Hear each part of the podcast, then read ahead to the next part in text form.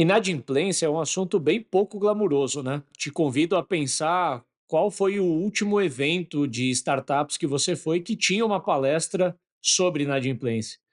E aí, por a gente entender que é um assunto menos estratégico da empresa, muitas vezes a gente acaba negligenciando. Só que a inadimplência é um problema que corrói o que a empresa tem de mais valioso, porque ela leva embora o cliente e ela leva embora a receita recorrente. E para ajudar as pessoas que nos ouvem no Startups and Downs a resolver esse problema, nós trouxemos nesse episódio aí pelo menos 10 boas práticas para reduzir a inadimplência e manter esse dinheiro saudável no fluxo de caixa da empresa. Bora lá? O Startups and Downs é o podcast que destrincha os temas que fazem parte do dia a dia de quem empreende e que nem sempre são contados nos livros, nas notícias ou nas histórias de sucesso de grandes empreendedores e empreendedoras. Nosso objetivo é ser um dos podcasts de cabeceira de quem empreende, sem a pretensão de trazer respostas prontas e verdades absolutas. Trazemos conhecimento de causa e buscamos gerar reflexões através do compartilhamento dos ups and downs vivenciados na jornada empreendedora.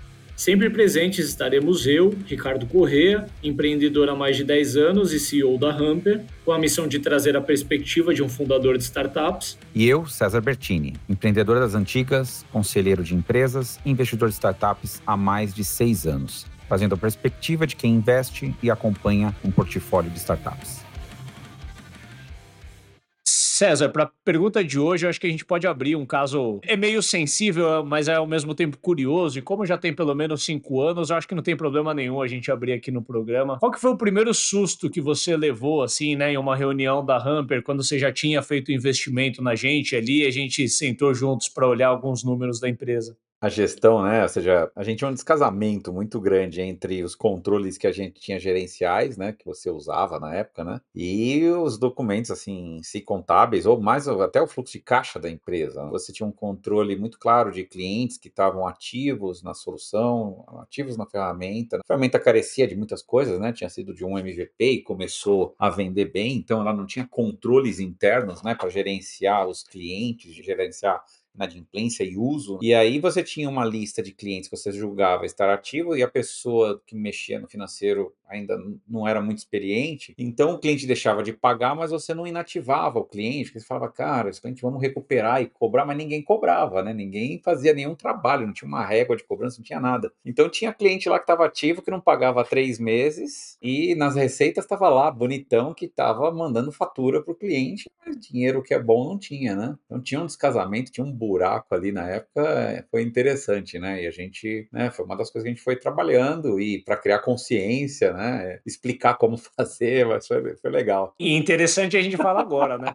Isso me resultou em ter que contratar um CFO, né? É, que foi a recomendação, assim, você saiu dessa reunião nesse dia falando, Ricardo, cara, você precisa de um CFO que cuide disso para você, né? Mas até para a gente ter assim, algumas grandezas, né? Eu acho que naquele estágio, talvez a Hamper tivesse ali com 200 para 300 mil reais de, de MRR. Realmente, eu, eu pilotava a empresa olhando um controle gerencial, isso é muito comum, né? Eu tinha aquela famosa planilhona do CEO ali, onde controlava churn, os clientes ativos e tudo mais. E a gente já tinha um software de cobrança, os clientes estavam deixando de pagar, e não estavam sendo baixados na minha planilha gerencial. Eu acho até, cara, que talvez a pessoa da época que cuidava do financeiro, era uma, uma analista, né, que saiu há, bastante tempo, talvez ela tenha, no, no, momento que ela percebeu esse desvio, ela deve ter ficado até com receio de me procurar para falar sobre isso, porque isso vira uma bola de neve. Então, imagina como que você aborda o CEO de uma startup e fala, cara, você tem cinco minutos para a gente conversar? Cara, eu acho que a empresa fatura uns 50 mil reais a menos do que você acha que ela fatura, né? A conversa era, era mais ou menos nesse papo. Hoje a gente acha engraçado, na época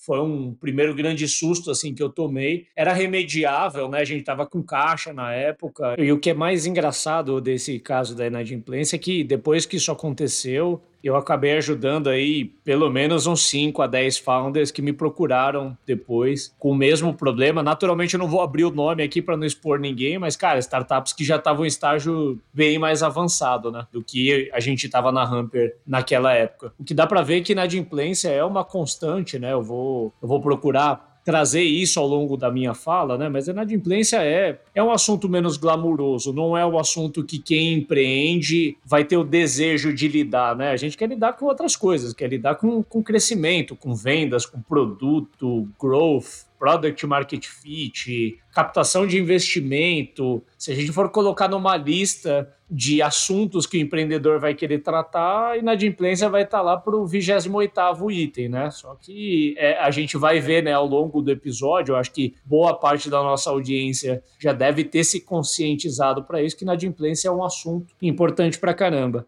Mas para trazer quem está nos ouvindo aí, né, e, e, localizar um pouquinho, né? A gente falou no episódio passado do Startups and Downs sobre churn, né, sobre cancelamentos de clientes. A gente procurou trazer o assunto churn sob quatro perspectivas ali, né? Falamos sobre vendas, né? ou seja, o churn que aconteceu por venda desalinhada, churn por produto, porque o produto bugou ou porque o produto não entregava o que o cliente queria, churn por CS, ou seja, por às vezes por qualidade de atendimento ou por ausência de atendimento, e por fim churn financeiro. E a gente entendeu que o assunto do churn financeiro, que normalmente está associado à inadimplência, ele era um assunto tão grande que a gente decidiu dedicar um episódio para falar disso. Inadimplência não é um assunto glamuroso, posso falar por mim, né? Quando eu empreendi, eu não esperava ter que tratar mas fato é que é algo que mexe diretamente no resultado da empresa. Então é compulsório. A gente pode não querer tratar, mas a gente vai ter que dar atenção e, por vivência particular, aqui posso afirmar, não é um assunto que dá para a gente delargar. Do tipo falar assim, ah, eu já tenho uma área financeira, eu já tenho uma pessoa de cobrança aqui, estou hands-off sobre esse assunto. Posso dizer que várias vezes, em momentos diferentes da Hamper, o assunto inadimplência veio parar na pasta do CEO. E eu tive que me envolver pessoalmente para ajudar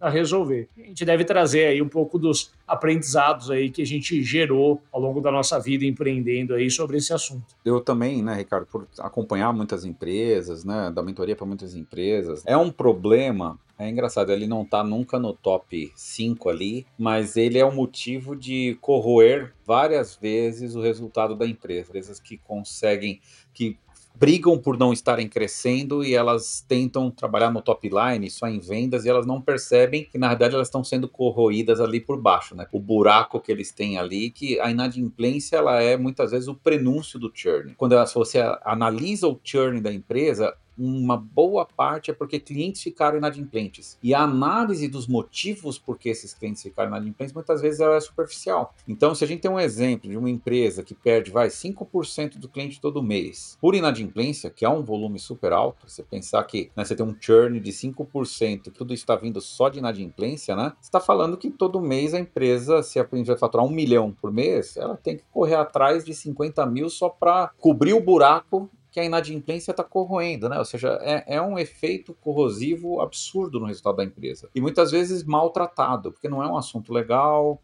ou é um assunto que, como ele, ele tem a impressão que ele só é da área financeira, por exemplo, né? ou do CS, né? e você acaba tendo a impressão errada que essas áreas têm condições de resolver sozinhas, e não. É um estado de espírito quase que da empresa inteira. A empresa inteira está envolvida nisso, como a gente falou do churn. Né? Então a inadimplência ela é algo que precisa ser muito bem tratado. E se bem tratado, a quantidade de churn que você vai ter por inadimplência é muito pequena. Então eu acho que ela tem que ter um caráter estratégico, porque você tem que evitar perder uma receita que já está ali na empresa. E é sempre importante, né, Ricardo? A inadimplência, ela precede o churn. Se o churn tem uma componente muito grande por conta da inadimplência, você precisa abrir essa caixinha, né, essa caixa preta, para entender o que está acontecendo. Eu acho que é um pouco disso que a gente vai tentar, no episódio de hoje, ilustrar um pouco melhor que técnicas ou que iniciativas, ações você pode adotar para tentar diminuir a sua inadimplência. Boa, e você trouxe nesse, nesse exemplo né, matemático que você fez aí, a empresa fatura um milhão, perde 50 mil por inadimplência. Ela precisa vender 50 mil só para cobrir a inadimplência. Só que vender 50 mil reais tem um custo.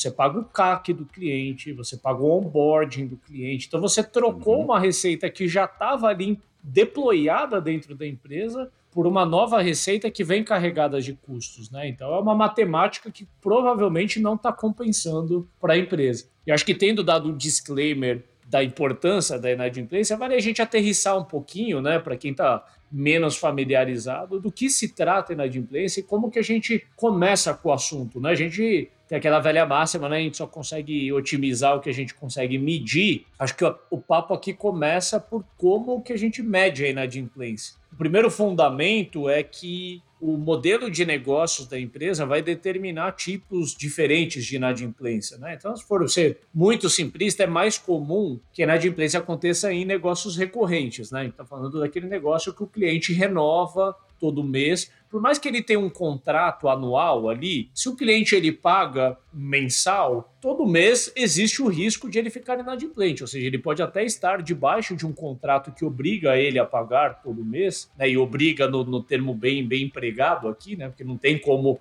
forçar o cliente a pagar, se o cliente, por exemplo, não tiver caixa, cada mês ali ele, ele renova e é um risco de ficar inadimplente. Mas você tem negócios recorrentes que funcionam de forma pré-paga, ou seja, primeiro o cliente paga, depois ele usa, e você tem o modelo pós-pago, que é meio que você concede quase com crédito ali para o cliente, você confia que o cliente ele vai usar ali os 30 dias e ele vai te pagar ao final do período. E isso vai disparar playbooks diferentes, né, para modelos de negócio diferentes. E outra coisa que é importante entender da inadimplência é como o César falou, né, tem que abrir a caixinha da inadimplência e entender, porque por trás desse nome, né, por trás desse termo, você tem várias distinções. E assim, por que, que um cliente atrasou? Por que, que o cliente ficou inadimplente? Pode ter vários motivos por detrás daquilo, né? O primeiro pode ser dificuldade financeira cliente não tinha dinheiro para te pagar naquela data e ele simplesmente não pagou. Ele precisou priorizar outras coisas, sei lá. Ele vai precisar de mais prazo para pagar.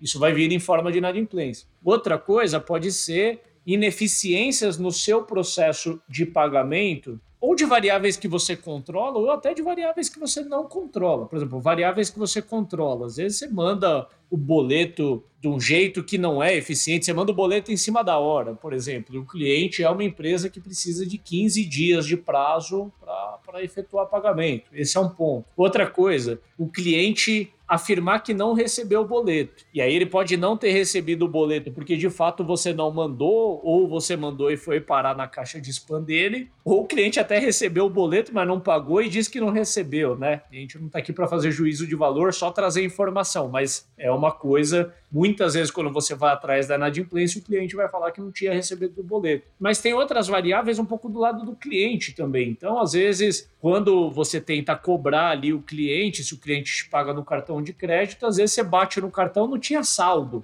no cartão do cliente. Às vezes o cliente mudou de cartão e aí você bateu aquele cartão, não existe mais. Ou seja, tem vários motivos, vamos tratar assim, que estão dentro do âmbito financeiro, estão ligados ao meio de pagamento ou ao prazo de pagamento, à régua de pagamento do cliente, problemas financeiros. Mas existe também uma outra forma de inadimplência que está diretamente ligada à satisfação do cliente. Ou seja, às vezes o cliente ele não está contente com o produto, ele não está contente com o cancelamento e ele está para cancelar. E, e, o cliente ele entende que se ele não pagar, ele já está cancelando. Então, na verdade, não é bem uma inadimplência, né? É um churn, é um cancelamento travestido de inadimplência. E isso também só vai ser mitigado na medida que você busca saber mais, né? Que você abre a caixinha da inadimplência, como o César comentou, e vai em busca de tentar recuperar, de tentar dialogar ali com o cliente em prol de tentar resgatar aquela receita antes de ela ser decretada perdida. Uma coisa também que você explicou muito como funciona, né, essa questão da inadimplência, mas eu acho que precisa existir muito o foco no mapeamento da inadimplência. Eu vejo poucas empresas praticando isso. Eu vejo as empresas querendo já agir. Agir de já mandar uma mensagem para o cliente, simplesmente basta só você lembrar ele que ele tem que pagar e pronto. Isso não é tratar inadimplência. Para você mapear a inadimplência, você precisa descobrir quais são as forças que atuaram durante ali. Você colocou muito bem, né? Você tem forças que são completamente alheias alheias à vontade da startup, né? De repente o, o seu cliente está com uma dificuldade financeira. Mas mesmo num cenário de dificuldade financeira do cliente, você pode usar determinadas ferramentas. Então você pode dar uma período de carência para o cliente, você pode baixar ele de plano no seu produto e de repente ele conseguir passar durante um tempo com você. Ou seja, você pode até numa, numa atitude dessa, o cliente com algum problema, você fazer alguma coisa por ele, você pode até ganhar mais esse cliente. Tem empresas que fazem, por exemplo, programa de indicação, né? Se você me indicar, eu te dou um desconto, e aí você continua usando. Você já você tem várias, várias formas, né? Mesmo as coisas que você tiver fora do seu alcance mas muitas vezes são coisas que estão no seu alcance e você acaba não tendo o mapeamento. Vou dar um exemplo. Tem empresas que só recebem faturas até o dia 20. Depois do dia 20 não adianta você mandar, vai ficar para outro mês. Tem clientes que precisa mandar para um sistema, um RP, o registro da fatura. Tem empresa que não adianta só mandar a fatura no cartão de crédito, ele tem que receber antes a nota fiscal para ele poder registrar no sistema. Senão vai dar problema lá quando ele for pagar no cartão de crédito, ele vai cancelar. Tem empresa que não trabalha com cartão de crédito crédito. Tem empresa que trabalha com cartão de crédito, só que ele vai jogar a Amazon lá e de repente a Amazon deu uma estourada e detona. Então a questão é a seguinte: se você não mapear qual é o comportamento dos seus clientes, mais do que mapear, conhecer e registrar isso, você não vai conseguir entender direito. Né? Eu, eu, eu digo assim que até fazer uma pesquisa para você entender melhor o comportamento do seu cliente pode ser um primeiro passo. Faça uma pesquisa para entender como é o comportamento, ou seja, qual é o processo do seu cliente para ele te pagar. Não é simplesmente mandar o boleto e milagrosamente isso tem que passar por aprovação de uma área, tem que mandar para o financeiro, o financeiro tem que colocar isso num sistema para ser pago e dentro desse processo, dentro do cliente, ele pode se perder. Será que você não tem como ir mapeando, de repente, como que está andando esse processo nos vários clientes para você saber se parou em algum lugar ou não, como que você pode agir ou com quem você tem que falar claramente ou automatizar tudo isso. Então isso é um pouco do que a gente vai colocar aqui. Eu estou dando um spoiler de algumas das práticas que é super importante a gente ter em mente, ou seja, se você não mapear, você vai usar de ferramentas muito pobres para resolver um problema que é um problema complexo. É um problema que não tem uma única explicação, ele vai ter várias causas. E para cada um dos cenários, como eu falei, por exemplo, você pode chegar até num cliente que está, é, ele está inadimplente porque ele está insatisfeito, como você colocou, né? Um cliente insatisfeito é um cliente que provavelmente vai cancelar. Se você cobrá-lo no momento errado, é o empurrão que ele precisava para cair do precipício e você perder o cliente. Então, até mesmo esse trato, ou seja, você tem que muito, muito provavelmente um cliente que está inadimplente por insatisfação, você tem outros indicadores que vão te mostrar essa insatisfação. Essa insatisfação. Não adianta você ter um processo rígido de cobrança inadimplência. Talvez você tenha que ter variações a depender do humor e do estado do cliente. Então, eu diria que a primeira coisa é que as empresas precisam ter é criar dados e informações suficientes para que eles mapeiem a inadimplência. Né? Esse seria o primeiro ponto. Se você não tem um mapeamento muito forte da sua inadimplência, dificilmente você vai conseguir usar as ferramentas que a gente vai colocar aqui. É uma coisa que a gente aprendeu, por exemplo, na Hamper, sempre antes de tocar o cliente que ficou inadimplente, tem que dar uma olhada na saúde do cliente aqui dentro. Então, eventualmente, um cliente ele ficou inadimplente porque ele já estava com um ticket aberto há 15 dias que ninguém tinha resolvido e o cliente ele entendeu que era justo ele não pagar enquanto ele não tivesse o problema dele resolvido.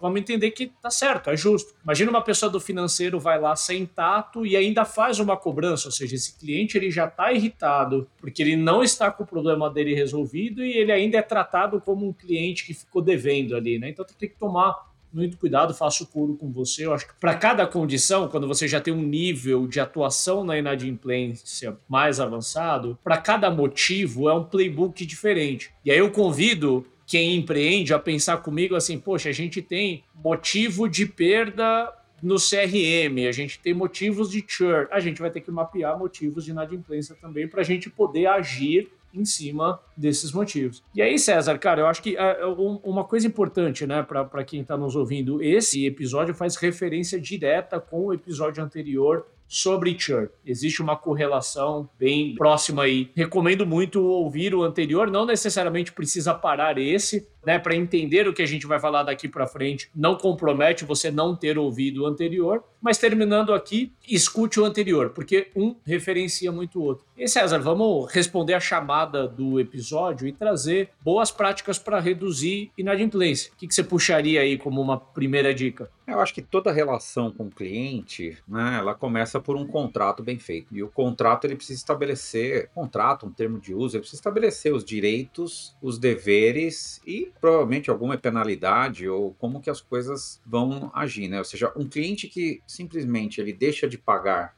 e, poxa, você tem dados dele, você tem um monte de coisa ali. Você, como fornecedor, você vai, durante quanto tempo ser obrigado a manter aqueles dados mesmo para um cliente inadimplente? Então, o seu contrato precisa te preservar para algumas coisas, ou seja, então você tem que olhar a lei, tem que olhar o que, que você é obrigado, você tem que deixar isso claro para o cliente para saber quais são as penalidades, porque senão é sempre o cliente pode não querer pagar e achar que tem direito a uma série de coisas. Então você precisa ter um contrato muito claro. E esse contrato claro, ele pode ser utilizado, e aí eu estou falando não só de contrato, mas estou falando quase que da oferta, né? Quando você tem, por exemplo, empresas de natureza recorrente, né, de cobranças recorrentes, né? Então todo mês você está cobrando ali o cliente, né, um valor parecido, mesmo seja alguma coisa transacional, né? Você tem oferecido para o seu cliente um novo plano, por exemplo, com desconto? Imagina que você tem um cliente que ele fez assinatura, ele provavelmente não fez aquela sua assinatura anual ou não quis pagar uma franquia fixa com um desconto, né? Que tem muita, muita empresa transacional que você compra pacotes de franquia para poder usar e você vai usando durante um bom tempo, né? Mas vamos supor então que o cliente fez, ele comprou um pacote mínimo e ele está usando, mas esse cliente ele está usando todo mês e está tendo um uso interessante. Você tem algum mecanismo que você tenta oferecer para esse cliente em algum momento um novo plano, um plano com um prazo mais estendido, é, de tal forma que, cara, se ele está satisfeito, ele está usando, já passou um período que ele está lá dois, três, quatro meses que ele testou e continua usando, você tem por, por premissa que esse cliente está satisfeito. Talvez ele não consiga te pagar porque seja muito caro, né? Ele pagar a anuidade de repente da solução pode ser muito caro, mas se você oferecer uma anuidade com algum desconto, que é muito, muito normal, né, no, no mercado aí de SaaS, talvez você consiga. Eu vejo poucas empresas praticando isso, Ricardo, de clientes que estão na base há mais tempo, você oferecer para ele um plano, porque você fala, cara, eu não vou dar desconto para esse cliente, todo mês ele está pagando, está pagando direitinho. Mas é uma forma de você até ter menos gestão disso, você vai receber de uma vez, né? Vai estar tá lá, o cliente está satisfeito, né? você oferecer um desconto nesse sentido é interessante. Mas ele tem um outro, uma outra coisa importante aqui que, que liga com um pouco do episódio lá do churn. E se você, depois o cliente está usando dois, três, quatro meses, você oferecer um plano para ele, ele pode falar que é um problema financeiro, mas quando esse cliente não aceita, você tem que desconfiar se ele está realmente satisfeito com a solução, ou se ele está enxergando que a sua solução é uma solução que tem o stickness necessário, né, para ele sentir aquilo extremamente importante para o processo de trabalho dele. Então, se você oferece para o cliente e ele não dá um ok de que vale a pena aquilo, né, e, e não deixar tão claro que é um problema financeiro, é bom você passar essa informação para o seu CS, porque esse cliente pode estar em risco de churn. Então, você vê como a inadimplência inadimplência, gerenciar um contrato, ter planos claros, você interagir durante o uso do cliente e tentar oferecer novos pacotes, um novo contrato para o cliente, como que isso pode te dar dicas de o cliente está extremamente satisfeito ou esse cliente pode estar tá talvez ali em risco de churn, né? Então, eu acho que contrato, implementar um contrato e ter planos que consigam é, acompanhar a jornada de engajamento do cliente é extremamente importante. Cara, a dica do contrato é fundamental. Aqui na Hamper, até para entregar né, um pouco de, de benchmark, assim, né? O cliente a, a, depender do produto, do plano, ele pode contratar num plano mensal, mas o cliente é incentivado a contratar no plano semestral e anual. Quanto mais longo prazo é o contrato que o cliente se compromete, melhor o índice de desconto ali que a gente costuma trabalhar com ele. E uma curiosidade, né? No primeiro ano da Hamper, a gente não praticava contrato, e aí a gente tomava churn à torta e à direita, muito churn por inadimplência. Às vezes a gente ia falar com o cliente e o cliente falava assim: Ah, eu entendi que era que nem Netflix, era só eu parar de pagar que estava cancelado. E aí, naturalmente, doía muito na gente, porque o nosso modelo de negócios já não era igual ao do Netflix. Eu tenho operação para atender o cliente. No final do dia, a Hamper é uma empresa SaaS, mas eu tenho uma folha de pagamento ali, pessoas de CS que estão disponíveis para atender o cliente. A gente não pode correr o risco de tomar uma bala perdida, assim, de um cliente que simplesmente para de pagar e tá tudo bem. Então, pouco a pouco, a gente foi endereçando esses itens no contrato, como o César trouxe, né, para a gente, como fornecedores, para estarmos resguardados para até para prover um bom atendimento para o cliente, para a gente conseguir provisionar os recursos que a gente precisa para prestar esse bom atendimento. Eu vou trazer uma segunda boa prática, que é o uso de alguma solução financeira para fazer o controle da receita. Aqui eu estou falando de software, é meio óbvio em 2023, né, a gente falar que uma empresa precisa de software ali para cuidar do financeiro. Eu tive um negócio antes da Hamper, eu sempre conto sobre ele no podcast, que era a Saiteína, e dentre tantos erros que eu cometi nesse negócio, um deles foi eu ter sido a única pessoa que fazia o financeiro e por muito tempo eu fiz o financeiro na mão. Leia-se, eu ia para a agência todo sábado para ficar no site da prefeitura e no site do banco, gerando nota fiscal gerando boleto e mandando isso na mão. E depois eu ficava controlando ali a baixa das faturas no site do banco, ou seja, um caos. E até um ponto engraçado, e eu já vi vários empreendedores e empreendedoras contando essa história, né? Muito de começo, assim, de empresa, de que eu fazia a cobrança dos clientes de uma outra caixa de e-mail, né? Porque eu não queria ser eu, o Ricardo, o dono da agência, que atendia o cliente, ser o chato ali que tinha que cobrar a inadimplência. Então eu criava algum nome fake ali, fazia, e acho que assim, nove a cada dez empreendedores vão admitir que fizeram isso um dia, né? É atrituoso, né? É delicado. Eu acho que quanto mais a gente conseguir endereçar isso por vias.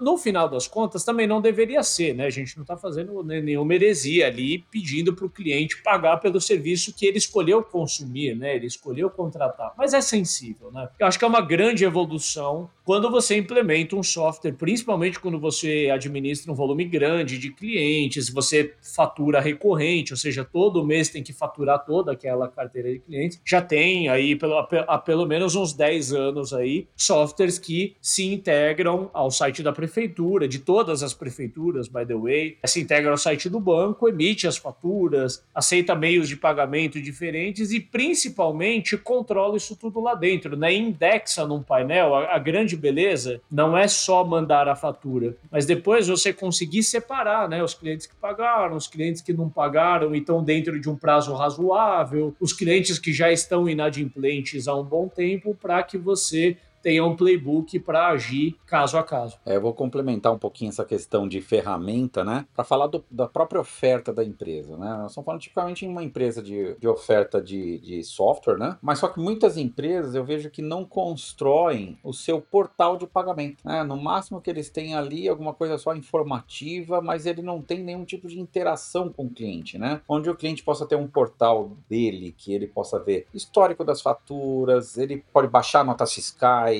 ele pode verificar se o pagamento foi processado ou não, ele pode ver até o uso da ferramenta, se está sendo usado ou não, ou seja, ter um portal do cliente para que ele tenha algum tipo de, de, de, de interação, até mesmo, por exemplo, ele mudar a forma de pagamento. Então, imagina que o cliente, ele sabe que o cartão mudou e ele tem que mudar o cartão. Se você estiver esperando que esse cliente ligue para o CS ou ligue para alguém, mande um e-mail para tocar o cartão, ele não quer mandar o cartão dele, ele não tem... Cara, ele tem que fazer quase como se fosse o processo de recompra. Se você não tem um portal adequado para isso, se o seu cliente, a experiência do seu cliente, ela não é boa para isso, você vai aumentar seu índice de inadimplência. Porque o cliente vai esperar, cara, quando der problema eles vão me ligar e aí a gente vê como é que faz e tudo mais. Então, você precisa dar o cliente que cancelou ou, ou, de repente o cartão ficou sem limite, ele sabe que ficou sem limite, ele poder ali falar esse mês emite um boleto para mim, emite o boleto, ele vai e paga o boleto, ou pega o Pix e ele paga o Pix. Então, se você não tiver um portal na sua ferramenta para facilitar, o cliente,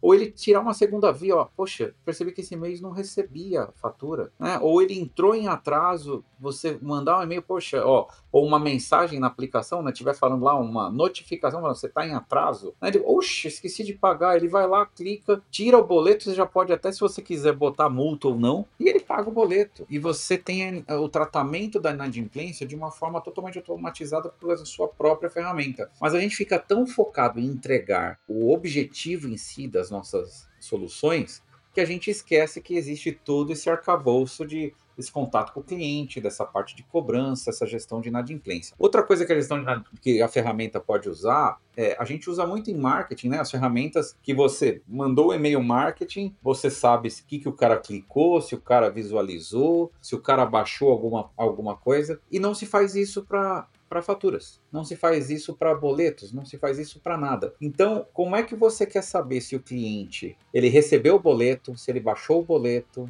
né? se esse boleto ele encaminhou para alguém, se você não tem um pixel, por exemplo, na, nas suas informações, né? Seja, esse negócio não está sendo rastreado, né? Será que não existe uma forma de você rastrear melhor? Ou seja, clientes que nem abriram uma mensagem de cobrança que eles receberam, o negócio pode simplesmente para o spam. E você nem sabe que foi para o spam do cliente. Você vai esperar ele ficar inadimplente para você falar. Agora, se o cliente, três dias antes do vencimento, você identifica que o cliente nem abriu, vale a pena um, um, outro tipo de contato com ele, um WhatsApp, alguma outra informação. Ou seja, você ter a ferramenta que consiga gerenciar tudo isso é muito importante, né? E também olhando para depois que fechou, o cliente não pagou, você pode também o seu software, tem muito software que não está habilitado para gerenciar o cliente, né? Como se fosse assim, o cliente é uma planilha à parte, o software não gerencia o cliente que está inadimplente, adimplente e tudo mais. Então, para você bloquear um cliente que está inadimplente ou você baixar ele de plano, né, do plano pago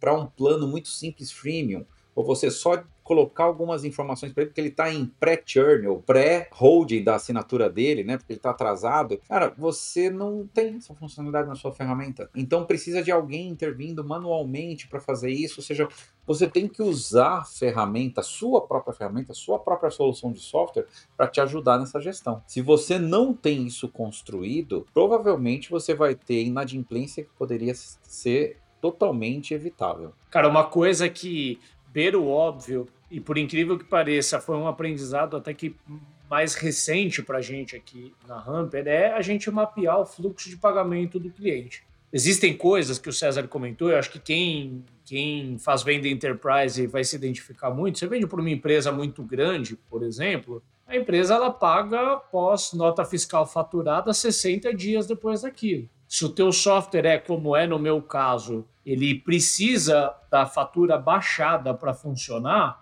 você não vai conseguir contemplar, você não conseguiria atender um cliente desse. Então a gente tem que fazer uma mudança na regra de negócio que a gente mesmo pratica, porque tem alguns clientes que têm uma condição de pagamento completamente diferente. Mas o que eu comentei que beira o óbvio é que assim, muitas vezes você vende a sua solução, né, seu serviço, seu produto, o que quer que seja, para uma certa área usuária aqui na Hamper, majoritariamente para a área de vendas e para a área de marketing, mas não são essas áreas as áreas responsáveis pelo pagamento. Então, muitas vezes, quem contrata um dos produtos da Hamper é ali, digamos assim, a rede de vendas daquela empresa. E ela vai, contrata, põe os dados dela naturalmente. É ela que vai ficar como a administradora da ferramenta ali dentro. Depois ela põe os usuários do time dela que vão trabalhar. É, poderia até mandar a fatura para ela e ela encaminhar para o financeiro, mas não é o melhor desenho, né? E aí o que eu, que eu comentei, que a gente aprendeu, acho que é mais de uns anos para cá, que quando a gente fecha uma venda, a gente precisa fazer naturalmente todo o mapeamento de quem é a pessoa sponsor daquela conta, que vai administrar o hamper ali dentro, né, que vai ficar responsável pelo uso e pelo sucesso do produto, mas também quem que é o contato financeiro. E hoje, quando a gente fecha uma venda, a gente preenche, né, o vendedor ou vendedora da hamper, preenche um documento interno que dispara um workflow para a nossa área financeira que vai com os dados financeiros do nosso cliente. É um negócio simples, mas mudou muito o nosso índice de inadimplência, porque muitas vezes o nosso boleto ia parar na caixa de e-mail do head ou da head da área de vendas, que não é a pessoa que vai pagar. E aí a gente consertou esse processo na raiz, né? E aí normalmente a nossa área financeira ela está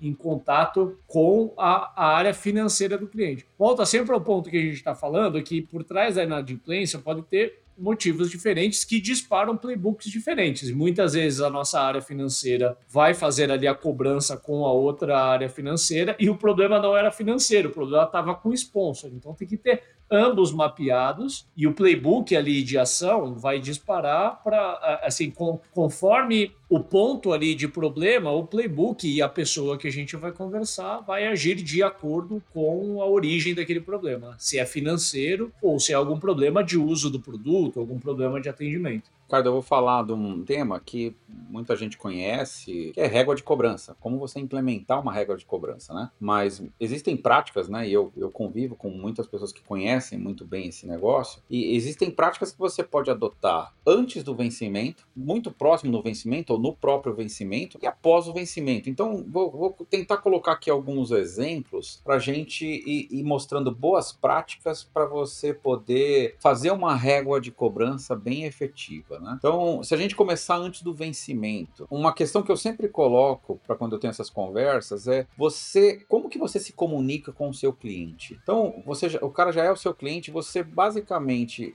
é o boleto ou é a cobrança que você manda todo mês, que é o principal canal que chega ali no cliente, você não tem outras formas de comunicação efetivas com o cliente, né? Eu diria que se você está praticando isso, aí que você está no caminho totalmente errado. Não dá para você só interagir com o cliente na hora que você vai cobrá-lo. Só para você ter ideia, tem empresas que fazem a prática até o contrário. Elas, elas tentam fazer incentivos antes do. do elas colocam uma, quase como uma regra de, uma régua de marketing dentro da régua de cobrança. Para você evitar que o cliente atrase ou o cliente, você até perca o cliente, uma, uma prática de churn, você fala assim para o cliente: olha, é, manda um conteúdo para ele antes da, do vencimento, para ele lembrar de você e ver o quanto você é importante. E aí, para os vários stakeholders, né? Você pode até mandar para o cara financeiro para mostrar o quanto é importante o seu produto, se você quiser. Mas você pode também fazer alguma prática de, após o pagamento em dia, você liberar alguma coisa para o cliente. Um treinamento, um conteúdo, um e-book, um evento, um ingresso para um evento, alguma coisa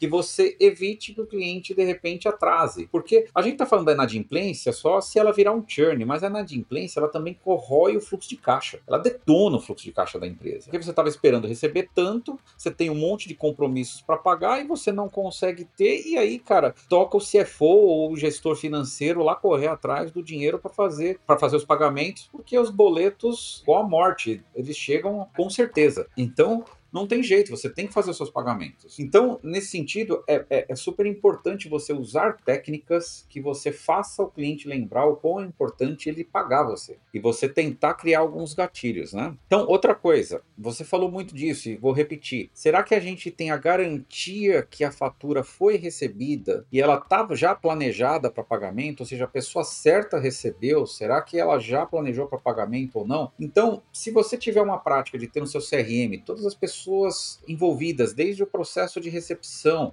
até quem efetivamente faz o pagamento. Se você tem o que a gente já falou lá do portal de pagamento, na qual você consegue verificar quem baixou, se alguém baixou a fatura, se alguém interagiu com o meio de pagamento, ou seja no e-mail que você mandou, ou numa mensagem de WhatsApp, ou num SMS, seja lá qual for a forma que você interagiu com o cliente, desde que você crie métricas para isso, você meça isso. E aí você consegue, antes do vencimento, já ir verificando comportamentos que vão te dar uma propensão atenção à inadimplência. Isso é importante. Então, você precisa gerenciar bem. Ou seja, existe o processo que você tem que evitar e diminuir a quantidade de inadimplência. Depois você tem o processo que você precisa evitar, que aquela inadimplência vire churn. Você trabalhar antes do, do vencimento é você conseguir diminuir a quantidade de clientes que entram em inadimplência. E isso é extremamente saudável para o seu fluxo de caixa. E aí, quando a gente entra no vencimento, é natural que todo mundo envia aquela lembrança para o cliente. Ah, hoje é o dia do seu pagamento, tem muito, né? Você recebe muito dessas informações informações e geralmente o Google já manda lá para o spam. Mas você tem no uso da, da, da, solução, as pessoas que são importantes, elas têm algum tipo de notificação? Vale a pena você notificar de repente o usuário, mas não aquela pessoa que tem que pagar? Então você tem que verificar isso, ou seja, será que vale a pena uma confirmação? Ó, tá confirmado o pagamento para você não ficar inadimplente, ficar sem acesso a determinadas funcionalidades, criar triggers que façam com que a pessoa que você interagiu, ela tenha uma confirmação se foi feito ou não. Eu já vi até ferramenta que ela coloca assim,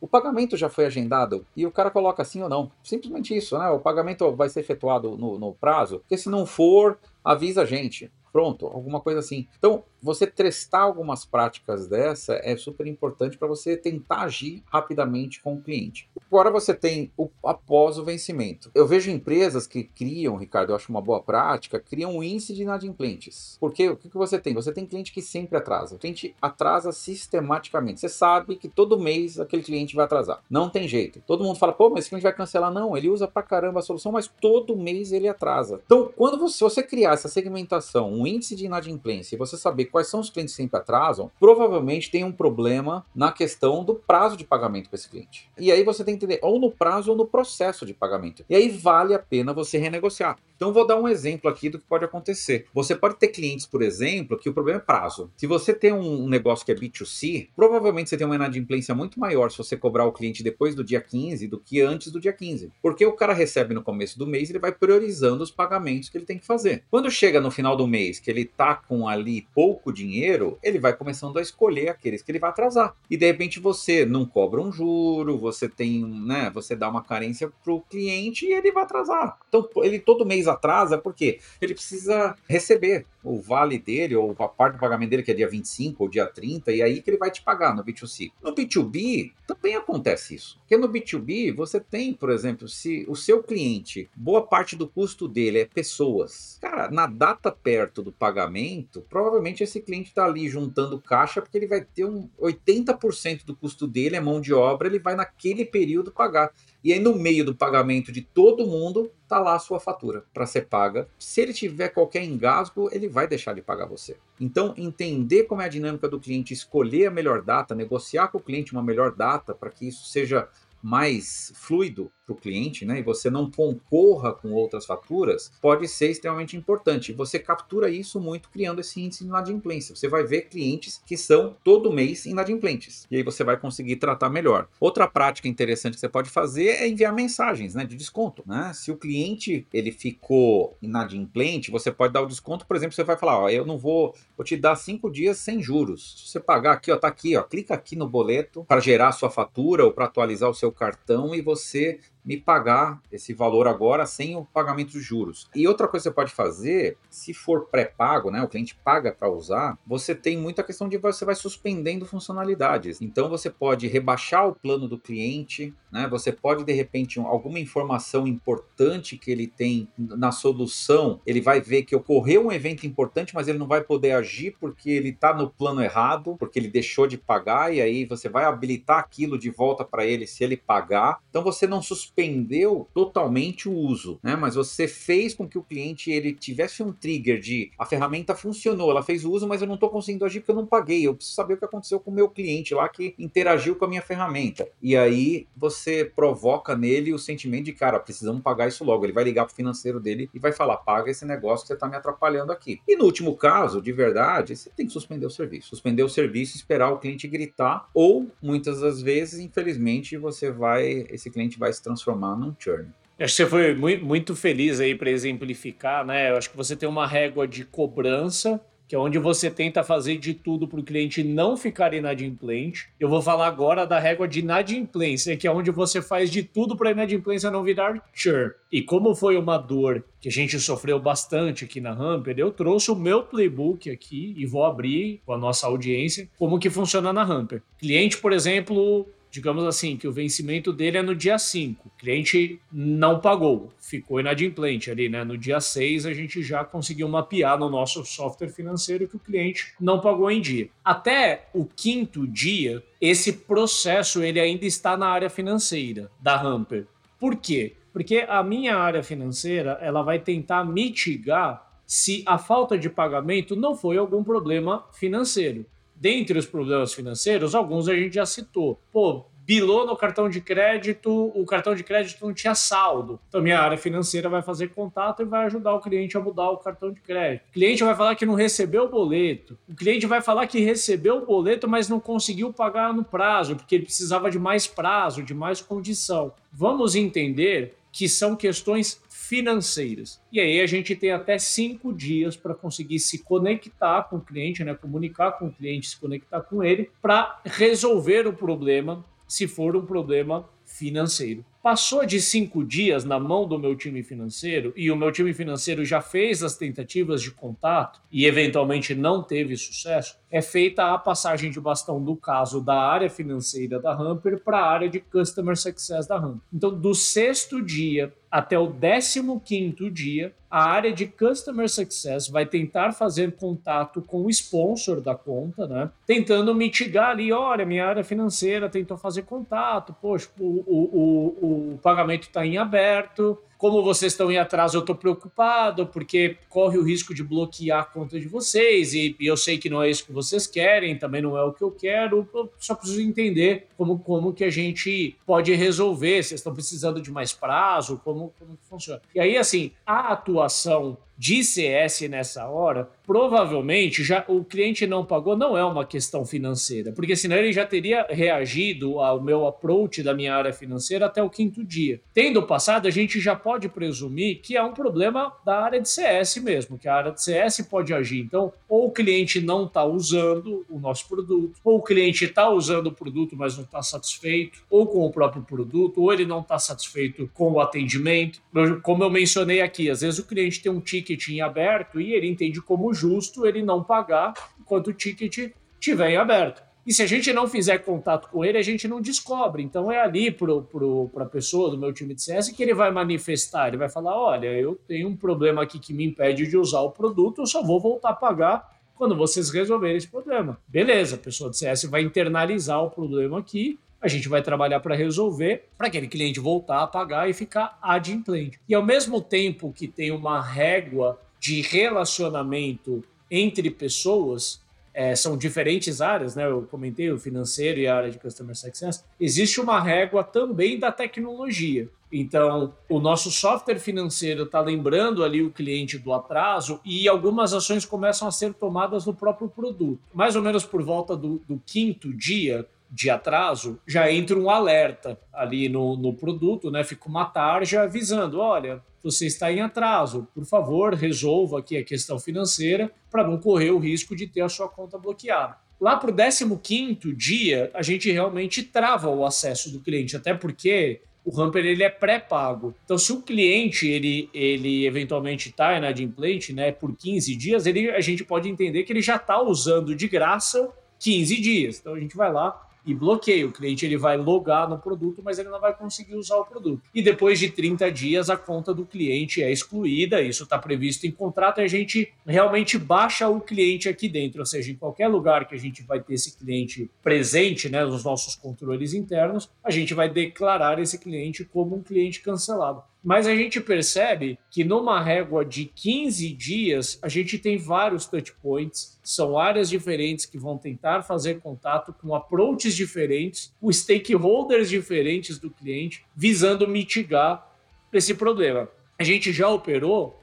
com réguas diferentes, a gente já foi muito mais soft nisso só que a recuperação da inadimplência era muito menor. E muitas vezes a gente tomava o churn do cliente sem nem saber o porquê. Deve ter um ano ou dois que a gente colocou uma intensidade maior da atuação da área de CS em cima da, da inadimplência. Foi difícil de trabalhar a mentalidade, porque sim, existe um dilema em toda empresa, tá? Eu já ajudei muitos founders que estavam com esse desafio de entender assim: a inadimplência é um problema de CS ou é um problema do financeiro? O financeiro vai dizer que o cliente está inadimplente porque ele não está sendo bem atendido. O CS ele vai dizer que ele está ali para satisfazer o cliente, não para cobrar o cliente, né? Então, enfim, não, sem, sem querer apontar os caminhos aqui, eu acho que é uma atuação conjunta de, de, de ambas as áreas, aonde possivelmente, como a gente já falou, o atraso do cliente ele diz respeito a uma insatisfação e não a uma questão financeira. E aí, no meu entendimento, e deu muito certo na Hamper quando a gente trouxe essa compreensão para o nosso processo, é que é uma atuação da pessoa de CS responsável por aquela conta falar com aquele cliente, eventualmente resolver alguma questão que aquele cliente tinha aberto que estava impedindo ele de pagar para então evoluir. Eu vou deixar para a parte de ups and downs para falar sobre o ganho que a gente teve em cima disso, tá? Então, se eventualmente alguém não se convenceu da importância da régua de, de faturar, desculpa, da régua de inadimplência, só eu contando como playbook funciona, talvez na hora que eu tro trouxer alguns, alguns números, a pessoa vai querer voltar nesse trecho e ouvir de novo, porque realmente para nós foi transformador ter implementado essa régua que eu descrevi agora. E, Ricardo, antes eu vou fazer um, um catch-up aqui rápido, lembrar alguns dos pontos que a gente colocou, mas antes vale a pena a gente falar também o seguinte: existem empresas que são extremamente pragmáticas nessa questão de inadimplência. É o seguinte: você pagou por 30 dias de uso, venceu, você não ou suspende o seu, acesso, não tem mais acesso. Você só tem o acesso para ir lá e pagar. Quando você pagar, você volta a ter acesso. Eu não diria que essas empresas estão erradas, não. Eu acho que é uma política, é uma forma que as empresas têm de agir com isso. É que no Brasil a gente tem muito essa questão de inadimplência, a gente tem também meios de pagamento muito diferentes, né? Não tem boleto nos Estados Unidos, né? Então aqui a gente não é tudo por cartão. Então você precisa gerenciar porque é um processo ainda muito manual nas empresas, é um processo meio torto ainda nas empresas. Tem empresas que não compram por cartão de crédito aqui no Brasil. Então é algo que a gente precisa realmente tratar de uma forma diferente, né? Mas não quer dizer que você não possa ter uma regra dessa. Agora, se você tratar bem, ele é extremamente rico, é um processo rico para te dar um monte de informação importante para você tratar melhor o seu cliente. É mais uma ferramenta que pode ser usada muito para o bem, né? Da, da, da, solução e da ferramenta. E aí, entrando aqui no, no, no, finalmente aqui do nosso episódio, né? Vou passar aqui algumas dicas, a gente pode ir trabalhando aqui algumas delas. Primeira coisa, né? uma dica rápida para você implementar é explore a, a, a multicanalidade, né? Ou seja, Cara, comunica com seu cliente não só por e-mail, mas tenta falar por telefone, é SMS, é WhatsApp, é mensagem push na sua própria aplicação, é quando ele logar na ferramenta você dá alguma mensagem, ou seja, use a multicanalidade, né? Não aposte só em um canal de comunicação com o cliente. Use vários deles para você falar com seu cliente, principalmente nesse processo de cobrança, porque você evita que tenha ocorrido de repente alguma, algum desvio, alguma falha em algum canal que você usou, você tem os outros quase atuando como se fosse um backup. Ah, automatizar o processo. A gente falou isso durante todo, toda todo o episódio. Evita de ser um processo muito manual. Tenta criar toda essa régua de cobrança ou a régua de inadimplência de uma forma que isso possa ser monitorado, que isso possa ser medido, que isso possa estar em sistemas e que você consiga tirar insights né, através de segmentação e análises dessas informações. Né? Casos que não estão respondendo à régua de cobrança, aí sim, esses casos que são às vezes exceções, aí sim você vai tratar de forma pessoal né, e vai conversar com as pessoas. Tá? Aí você tem que falar realmente com as pessoas envolvidas no processo do seu cliente. E é importante que você tenha nesse processo a identificação de tudo que está ocorrendo na história do cliente. Então, ter um contato constante com o CS, com quem conhece a história do cliente, saber o que está acontecendo, porque você pode, para cada caso, ter um tratamento específico, né? Um cliente que está lá com 15 dias de chamado aberto e ele não pagou, provavelmente porque você não está respondendo chamados para ele, ele está lá querendo que você responda. E ele bobear vai cancelar porque você não está respondendo o chamado, não é porque ele não quer deixar de pagar. Né? Então você precisa tratar esse tipo de coisa. Então você só consegue se você ampliar a visão, não só a visão da inadimplência, mas a visão, o histórico do cliente como tanto, a saúde do cliente, como é que está. Porque senão você pode dar com os burros na água, né? Você vai fazer uma cobrança para o cliente e ele te dá um zap na testa falando que, pô, você nem responder meus chamados responde, o que, que eu vou te pagar? Entendeu? Nem o serviço você está prestando para mim. Então, muito cuidado com isso. Criar incentivos para pagamento no prazo, né? Tem muita empresa que faz, né? Olha, se você pagar no, até a data do vencimento, você tem tanto de desconto. Depois você vai ser tanto o preço. Né? Tem empresa que usa isso. Você pode ter um bônus, né? Se você pagar, olha, cliente, se você pagar três meses com o prazo definido, você vai habilitar um curso específico, ou você vai ganhar um ingresso a um evento específico nosso, você vai ter um conteúdo exclusivo. Então você incentiva o cliente de alguma forma a ele pagar no prazo. Se ele pagar dentro do prazo por X meses, você vai dar um benefício para ele. Então você tem que trabalhar trabalhar incentivos, ou seja, existem formas de você ter incentivos para o cliente pagar no prazo. E por último, quando você tiver que falar com o cliente, seja cordial. Muito cuidado para não colocar, assim, o cliente é a coisa mais valiosa que você tem. Não dá para colocar uma pessoa e aí demérito da, da maturidade, tá? Mas você pegar um estagiário que nunca fez um tipo de atividade dessa, não sabe qual é o tom de voz, como cobrar, de repente ele é muito direto, ou seja, você tem que criar formatos para que um, uma inadimplência não vire um cancelamento. Ou que a inadimplência, como o sintoma de um, de um cancelamento é, que está chegando, você consiga de alguma forma impedir. Então, seja cordial, ou seja, identifique claramente como é que você vai se comunicar com o seu cliente, porque senão você pode entrar aí em algum processo de inadimplência que poderia ser evitado mandou uma sequência boa aí que valeu por vários ups, mas ainda assim a gente vai mandar os nossos tradicionais ups and downs. Começa puxando um down aí pra gente. É, eu acho que o down aqui que eu, que eu puxo, a gente falou bastante isso durante o episódio, né? Mas empresas que acham que a responsabilidade da inadimplência é só do financeiro do CS e não entendem que isso é um processo que permeia toda a empresa, né? Desde o produto da tecnologia, como a gente falou do churn, né? A inadimplência ela permeia toda a empresa, então ela precisa ser uma estratégia da empresa. Quando você não tem isso, nem o marketing envolvido, vendas envolvido nesse processo, eu acho que você perde muito. São empresas que realmente têm problema grave com inadimplência quando elas não têm essa visão e elas simplificam achando achando que basta alguém ligar para o cliente e cobrar dele. Eu vou puxar aqui como um down. Eu vejo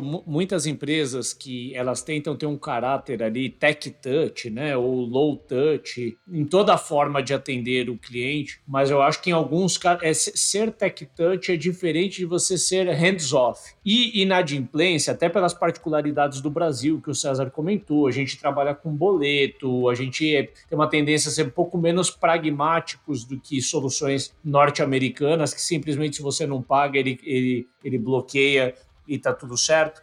A gente não pode ser hands-off de deixar assim, é, manda ali um boleto uma vez só e se o cliente não pagou, nada é feito com ele, né? Eu acho que uma coisa é ser tech touch na forma de atender e tudo mais, outra coisa é você garantir ali que a sua empresa está sendo remunerada pelo serviço que está sendo prestado. Um down que está quase implícito nesse é tomar cuidado para também não ir no extremo oposto. O César falou isso ao longo do episódio, mas às vezes a sua empresa nunca aparece para o cliente. Quando ela aparece é para cobrar e quando cobra ainda faz no tom errado. Então você tem que ajustar. Eu acho que a inadimplência ela faz parte de toda a narrativa da empresa, da a linguagem da empresa, a comunicação. Se você é uma empresa mais divertida, mais informal, você pode usar dessa vantagem, soaria até estranho, né? Se você muda o tom ali na hora de cobrar, mas eu arremato dizendo não dá para ficar hands-off, porque inadimplência vira uma bola de neve, acreditem, porque já vivi isso, falo com conhecimento de causa.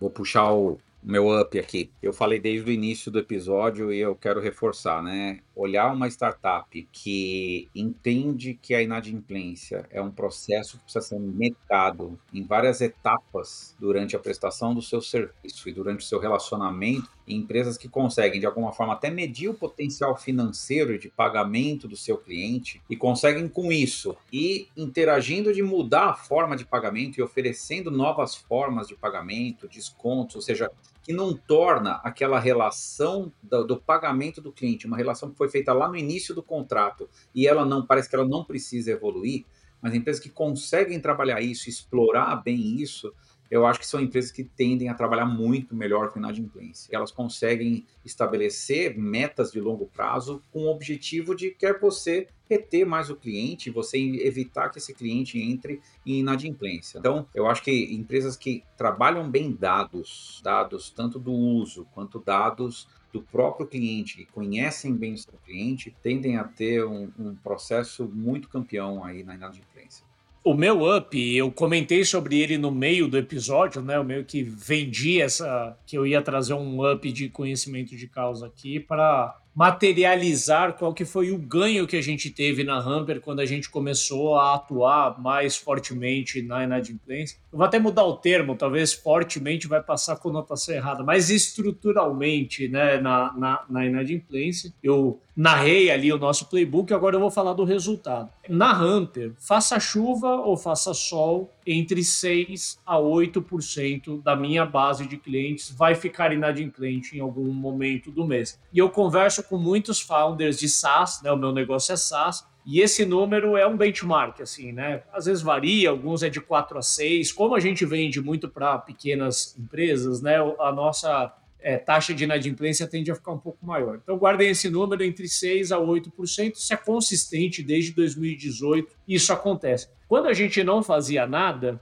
provavelmente a gente perdia uma boa parte desse número, né? Então a gente abriu o episódio contando um caso da Hamper ali mais ou menos de 2018. Nessa época a gente não tinha um plano para atuar inadimplência, eu não sei nem estimar, tá, pessoal? Porque na época eu não tinha os controles, mas eu chutaria que se a gente não perdia tudo, a gente perdia quase tudo. Quando a gente trouxe o Edu, que é nosso CFO, estruturou a área financeira e os processos, a gente começou a controlar e aí a gente identificou que 6 a 8% ficavam inadimplentes e durante um bom tempo a gente teve uma atuação só da área financeira e consistentemente a gente recuperava dois terços desse churn. O outro, um terço, a gente acabava não recuperando, virava cancelamento. Então já imaginem que doloroso quanto tempo aí a gente viveu com um problema que magoava ali a nossa receita. E aí, De uns anos para cá, a gente com, com, muito mais estrutura também para olhar para isso, com mais conhecimento, a gente deu a devida atenção e a gente construiu a régua que eu descrevi. É claro que para chegar nesse desenho de régua, a gente testou alguns formatos diferentes. Esse tem se mostrado o formato campeão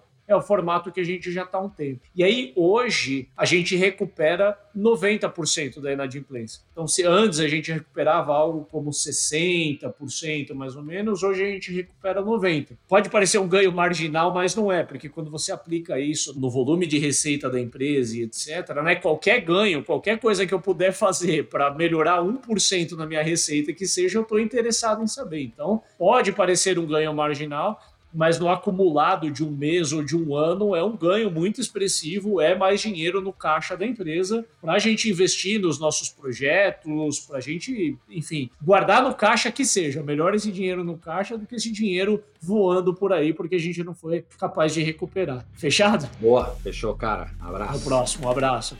Este foi mais um episódio do Startups and Downs. Muito obrigado por ouvir a gente e não se esqueça de seguir o programa para ser avisado dos próximos episódios. Se os aprendizados foram úteis para você, compartilhe o nosso programa. E se você tiver sugestões de temas ou até mesmo interesse de participar do programa, acesse www.startupsndowns.com e fale com a gente.